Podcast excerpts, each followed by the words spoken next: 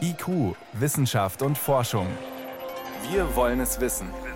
Ein Podcast von Bayern 2.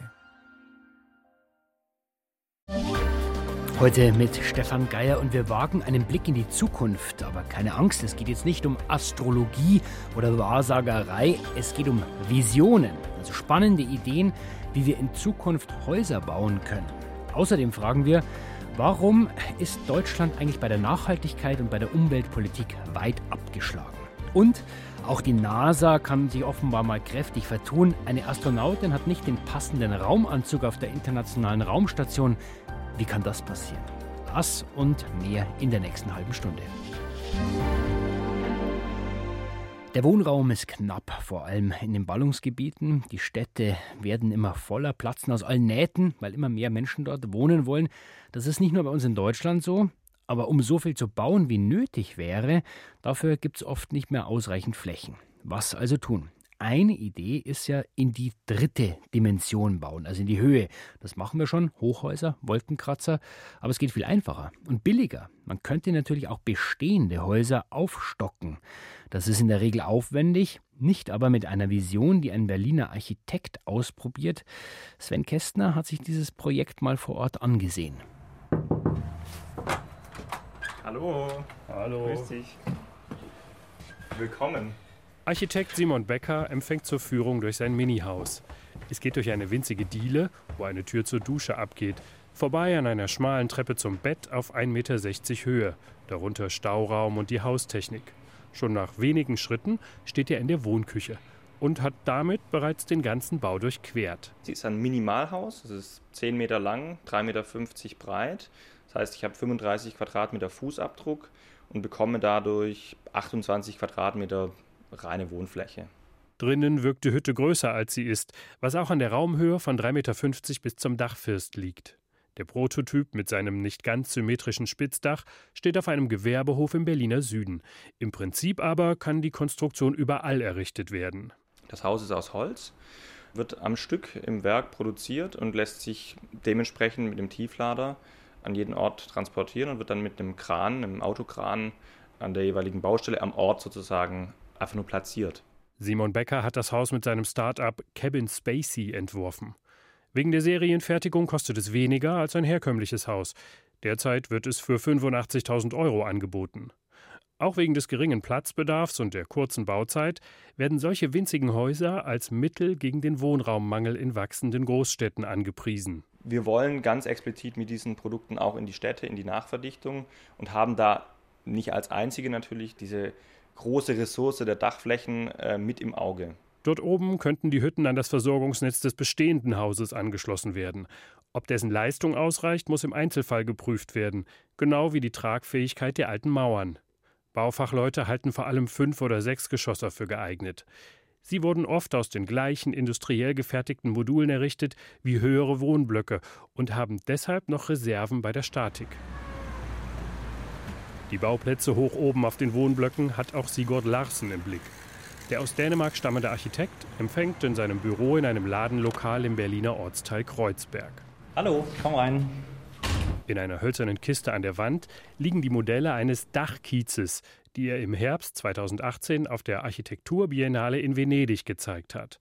Larsens Idee ist, auf den mehrere hundert Meter langen DDR-Plattenbauten ein kleines Dorf aufzusetzen aus Minihäusern mit zwei Etagen, einem Park und schmalen Wegen dazwischen. Der ganze kleine Dorf auf dem Dach da besteht nicht nur von einem Typ Häuser oder eine Größe, sondern wir mischen größere und kleinere Wohneinheiten mit die Hoffnung, dass dann auch nicht nur also eine monotone Gruppe von Leuten da wohnt. Der Entwurf soll sich auch für Flachdächer ehemaliger Fabrikgebäude aus dem 19. Jahrhundert eignen. Auf einem solchen Haus in der Berliner Innenstadt soll demnächst ein Prototyp des Dachkiezes entstehen. Architekturexperten wie Ralf Pasel sehen in den Dachflächen Potenzial für neuen Wohnraum. Aber der Professor für Entwerfen und Baukonstruktion an der Technischen Universität Berlin weist auch auf Einschränkungen hin. Es ist natürlich ein Unterschied, ob ich jetzt zum Beispiel Wohngebäude, Großwohnungsbau aus den 50er Jahren aufstocke und da noch ein, zwei, drei Geschosse aufbaue, sofern das statisch möglich ist, oder ob ich in einem Gründerzeitviertel in einer sehr homogenen Struktur das Gleiche mache. Die Altbauten eignen sich weniger gut für schnelle Aufbauten. Auf großen Wohnsiedlungen mit Flachdächern können die winzigen Häuser dagegen schnell installiert werden und dort könnte auch mehr neuer Wohnraum entstehen. Es ist natürlich für ein städtisches Quartier nicht wahnsinnig ausschlaggebend, wenn jetzt ein, zwei Hausbesitzer jeweils drei Tiny Houses auf ihr Dach stellen. Aber es macht natürlich schon Sinn, wenn ich auf so einem Wohnsiedlungsmaßstab sowas anfange zu denken.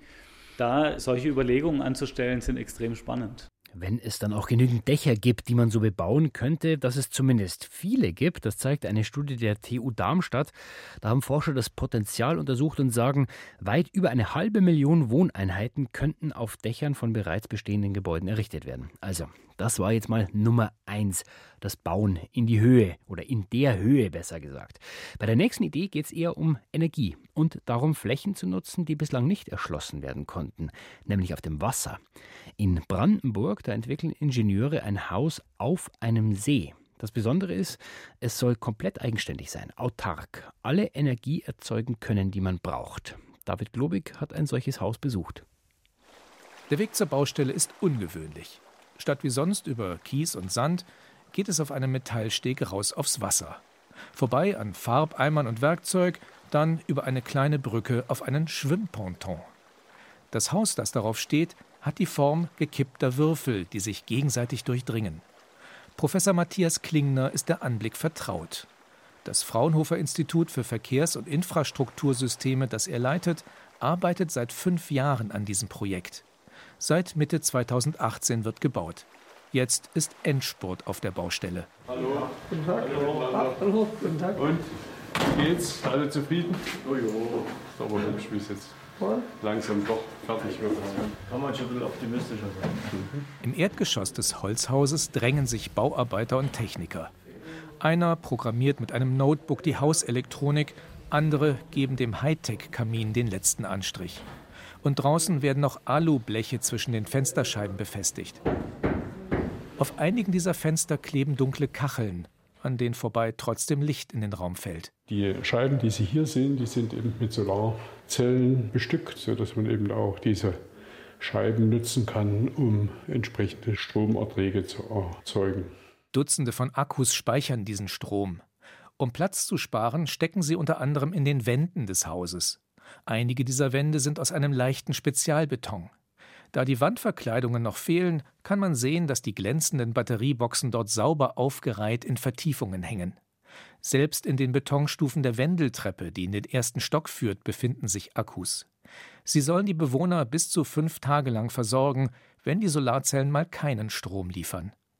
Doch das Haus wird nicht nur den Bedarf an elektrischer Energie selbst decken, erklärt Matthias Klingner und zeigt einen kleinen Raum vollgestopft mit isolierten Rohren, Pumpen und Tanks.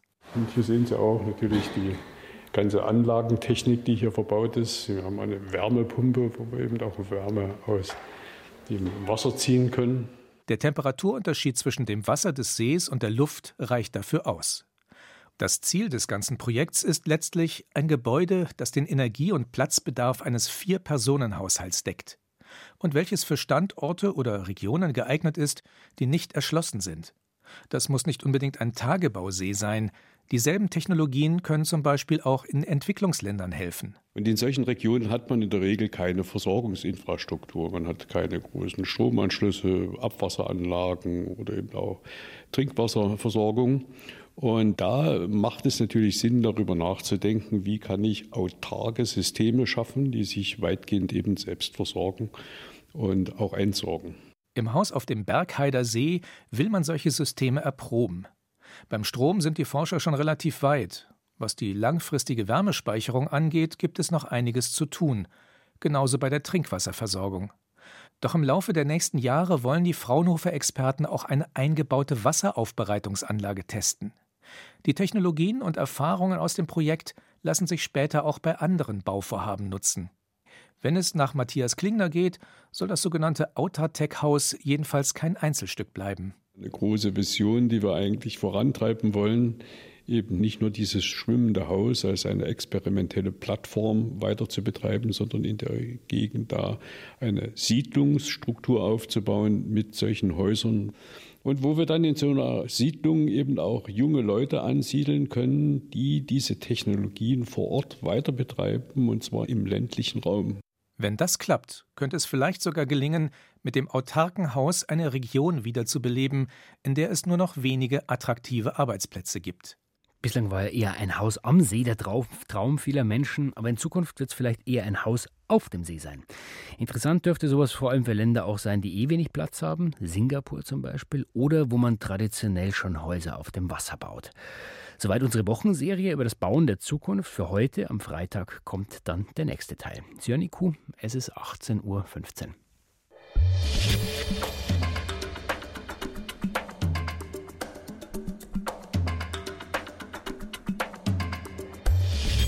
Wissenschaft schnell erzählt. Das macht heute Veronika Bräse und sie beginnen mit der Geschichte, die NASA hat einen Weltraumspaziergang abgesagt, weil ein Raumanzug nicht passt. Ja, heute hätte es einen Weltraumspaziergang besonderer Art geben sollen, nämlich zwei Astronautinnen, zum ersten Mal zwei Frauen, mhm. wollten die ISS verlassen und draußen auf Erkundungstour gehen. Aus dem weiblichen Duo ist da nichts geworden, weil kein passender Raumanzug da war. Wie kann das passieren? Also es war eigentlich die Größe L für diese Astronautin vorgesehen. An Bord stellte sich dann aber raus, dass ihr das einfach zu groß ist und Deshalb hat nur eine Frau den Ausflug gemacht, in Begleitung eines männlichen Kollegen, dem der große Raumanzug gut passt man muss ja zugeben, es ist in gewisser Weise beruhigend, dass auch bei der NASA sowas mal passiert. Genau, nächstes Mal besser packen. Das gilt auch für ein anderes Projekt. Die USA bereiten sich auf eine Mondlandung vor, und zwar eine bemannte und viel schneller als bisher gedacht, nicht erst 2028, sondern schon in fünf Jahren. Das ist ja relativ bald. Ja, das hat US-Vizepräsident Mike Pence jetzt bekannt gegeben. 1972 waren zuletzt Menschen auf dem Mond und auf einmal ist der Trabant wieder interessant, auch weil ein Wettstreit mit den Chinesen ausgegangen ausgebrochen ist. Die sind ja vor kurzem erst gelandet mit einem Roboter. Und jetzt wollen die Chinesen auch bemannt auf den Mond. Der Mond soll als Standort dienen, damit später mal Flüge zum Mars möglich werden. Eine Frau soll bei der nächsten Mondexpedition übrigens auch dabei sein. Kann man nur hoffen, dass dann der passende Raumanzug wieder dabei ist. Jetzt zum Gehirn. Lange dachten Wissenschaftler, dass sich Nervenzellen im Gehirn nur ganz am Anfang des Lebens entwickeln, also im Embryo. Jetzt zeigt eine Studie, dass unser Gehirn immer neue Nervenzellen bildet, sogar bis ins hohe Alter. In Gewebeproben von Probanden waren tausende Gehirnzellen in verschiedenen Entwicklungsstadien zu finden, also Vorläuferzellen, aber auch weiter ausgereifte Gehirnzellen. Und das sogar bei Menschen im Alter von fast 90 Jahren. Einzige Einschränkung bei Alzheimer-Patienten, vor allem wenn die Krankheit schon fortgeschritten ist, da bilden sich kaum noch neue Nervenzellen. Das heißt, das Alter wirkt auf die grauen Zellen gar nicht so dramatisch sich aus. Gut, das ist ja beruhigend. Man kann jederzeit noch aufbauen. Genau, zum Schluss zu Forschern nach Zürich. Sie sind der Frage nachgegangen, in welcher Position sich Tiere ausruhen. Also Sie haben sie beim Schlafen beobachtet. Genau. Und die erste Feststellung war, je größer das Tier und je länger die Beine, desto eher bleiben sie beim Ausruhen einfach stehen. Hm. Also Pferde zum Beispiel schlafen am liebsten im Stehen. Sind die Beine kurz, dann legen sie sich auch gerne mal auf den Boden, wie zum Beispiel das Nashorn. Bei der Kuh ist es so, als Wiederkäuer ist im Magen viel los. Da hilft die Schwerkraft, das Futter beim Verdauen zu sortieren. Und damit das funktioniert, muss der Magen im Stehen wie auch im Liegen in einer ähnlichen Position sein. Deshalb liegt die Kuh fast immer auf der Brust, kippt nur ganz selten zur Seite. Jetzt interessiert mich natürlich noch, was ist mit dem Elefanten? Also Elefanten sind Seitenschläfer. Um wieder hochzukommen, liegen sie gern am Hang und je älter sie werden, desto schwerer fällt natürlich das Aufstehen nach einem Nickerchen. Besonders nett anzuschauen ist ein chillendes Känguru. Es liegt auf dem Rücken, was kaum ein Tier tut, und streckt da alle Viere von sich. Jeder schläft eben so, wie es ihm gut tut. Vielen Dank, Veronika Bräse, für die Kurzmeldungen.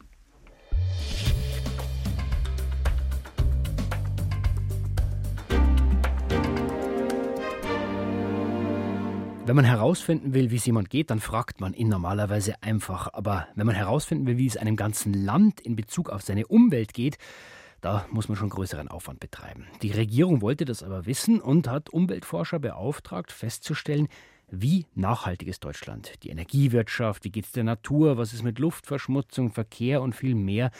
Insgesamt natürlich eine Mammutaufgabe. Jetzt gibt es eine erste Bilanz und die fällt nicht besonders positiv aus. In Sachen Umweltpolitik ist Deutschland alles andere offenbar als an der Spitze. Warum ist das so und woran hakt es? Das konnte ich vor der Sendung Klaus Jakob fragen. Er ist Umweltforscher an der Freien Universität Berlin und er war an dieser Analyse beteiligt. Meine erste Frage, was hat ihn bei der Analyse am meisten überrascht? Mich hat überrascht, dass es seit etwa zehn Jahren eine weitgehende Stagnation bei der Entwicklung in Deutschland gibt. Wir erleben eine Stagnation bei den Treibhausgasemissionen, wir erleben Stagnation bei der Ressourceninanspruchnahme. Und das bei gleichzeitigem Wirtschaftswachstum ist das immerhin eine ordentliche Effizienzverbesserung. Man produziert mehr bei gleichbleibenden Emissionen, aber das reicht leider nicht, um den Umweltzustand zu erhalten und äh, die Ziele zu erreichen. Jetzt könnte man ja eigentlich den Eindruck bekommen von der Politik, wir sind doch eigentlich relativ weit vorn dran bei Umwelt- und Nachhaltigkeitsfragen. Also wir steigen aus der Kernenergie aus, langfristig aus der Kohle, wir trennen unseren Müll, regenerative Energieformen werden immer mehr, scheint aber nicht so viel zu helfen. Das liegt auch daran, dass das Bild sich ein bisschen dadurch verändert, dass andere Länder eben jetzt auch aktiv werden. Und wir haben das in der Studie gesehen, dass im globalen Süden Länder sehr, sehr kreativ sind und auch mit anspruchsvollen Instrumenten dort hineingehen. Umweltgütern, natürlichen Ressourcen einen Preis geben, Emissionen mit Preisen zu belasten, mit Ordnungsrecht zu arbeiten. Können Sie das mal so ein Beispiel geben? In Deutschland ist der Anteil von Umweltsteuern am Gesamtsteueraufkommen bei etwas über 4 Prozent. Andere Steuerquellen sprudeln und dadurch sinkt der Anteil. So, wie sieht das in anderen Ländern aus? Vorreiterland ist Kroatien, Griechenland, Slowenien, die deutlich über 10 Prozent liegen. Und wir wissen einfach auch, Umwelt einen Preis zu geben, natürlichen Ressourcen einen Preis zu geben, hat eine ungemeine Wirkung darauf, dass effizienter mit diesen Ressourcen umgegangen wird. Also das sind Beispiele, da kann man sich orientieren dran. Trotzdem schauen wir noch mal auf Deutschland. Wenn der Zustand teilweise kritisch ist, wie es ja in dem Bericht heißt, was sind denn die größten Baustellen? Wir haben einen schlechten Zustand für viele Arten in Nord- und Ostsee etwa bei Fischen, bei Seevögeln. Besonders betroffen sind da Wanderfische, also Stör, Aal, Lachs. Wir haben Schadstoffeinträge und äh, problematische Flächennutzungen, die den Verlust von äh, Biotopen erklären. Jetzt sind wir ja eines der reichsten Länder der Welt. Wie kann es denn eigentlich sein, dass unsere Bilanz, was die Umwelt und die Umweltpolitik anbelangt, so schlecht ist? Alleine eben diese Stagnation in den letzten zehn Jahren, die macht Sorge die lässt sich wohl auch erklären dadurch, dass man eben nicht wirksam eingreifen will in das wirtschaftliche Geschehen, nicht wirksam eingreifen in die Art und Weise, wie Mobilität organisiert wird, nicht eingreift in die Art und Weise, wie Landwirtschaft oder Ernährungssysteme betrieben wird. Das äh, fehlt in Deutschland. Dann bleiben wir noch mal bei der Mobilität, beim Verkehr. Was müsste denn Ihrer Meinung nach passieren und was würde denn das für unser Leben bedeuten? In der Zielrichtung geht es in Richtung Elektromobilität. Das ist, wenn sie denn mit erneuerbarem Strom betrieben wird, die beste Möglichkeit, um motorisierten Verkehr zu betreiben. Allerdings auch ne, Verkehr neu denken. Braucht jeder sein eigenes Auto? Kann man das nicht effizienter nutzen? Gibt es nicht viele Wege, die äh, man mit anderen Verkehrsmitteln bestreiten kann. Jetzt klingt ja diese Gesamtbilanz für Deutschland nicht besonders rosig. Was würden Sie denn sagen, Herr Jakob, was muss jetzt passieren in nächster Zeit, dass, damit wir in fünf oder zehn Jahren ganz anders über Deutschland bilanzieren? Man muss die großen Systeme angehen, wie Mobilität, wie Ernährung und Landwirtschaft. Es gibt ganz viele Initiativen von Kommunen, von Gruppen, von Unternehmen, die nach anderen Möglichkeiten suchen, nicht nur effizienter zu werden, sondern ihre Bedürfnisse grundlegend anders und nachhaltiger zu befriedigen. Wenn Sie überlegen, ne, was es an Initiativen im Bereich Ernährung eigentlich nur gibt, ne? dass sich Menschen Gedanken darüber machen, wie sie sich regional ernähren können, wie sie sich nachhaltig, umweltverträglich oder fair ernähren können, dass sie verpackungsfrei einkaufen wollen.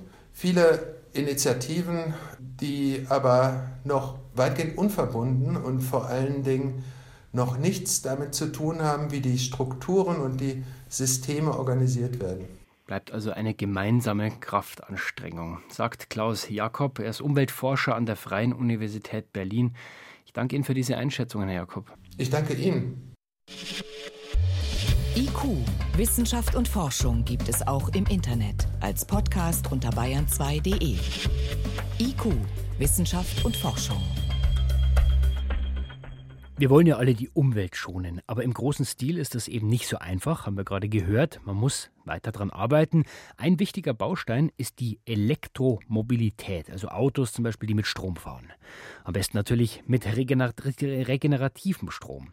Aber die größte Baustelle bei den Elektroautos sind die Batterien. Die sind nämlich schwer, sie sind teuer und obwohl Deutschland ja eigentlich das Autoland ist, die Batterien kommen immer noch vor allem aus China. Demnächst produziert China sogar in Deutschland.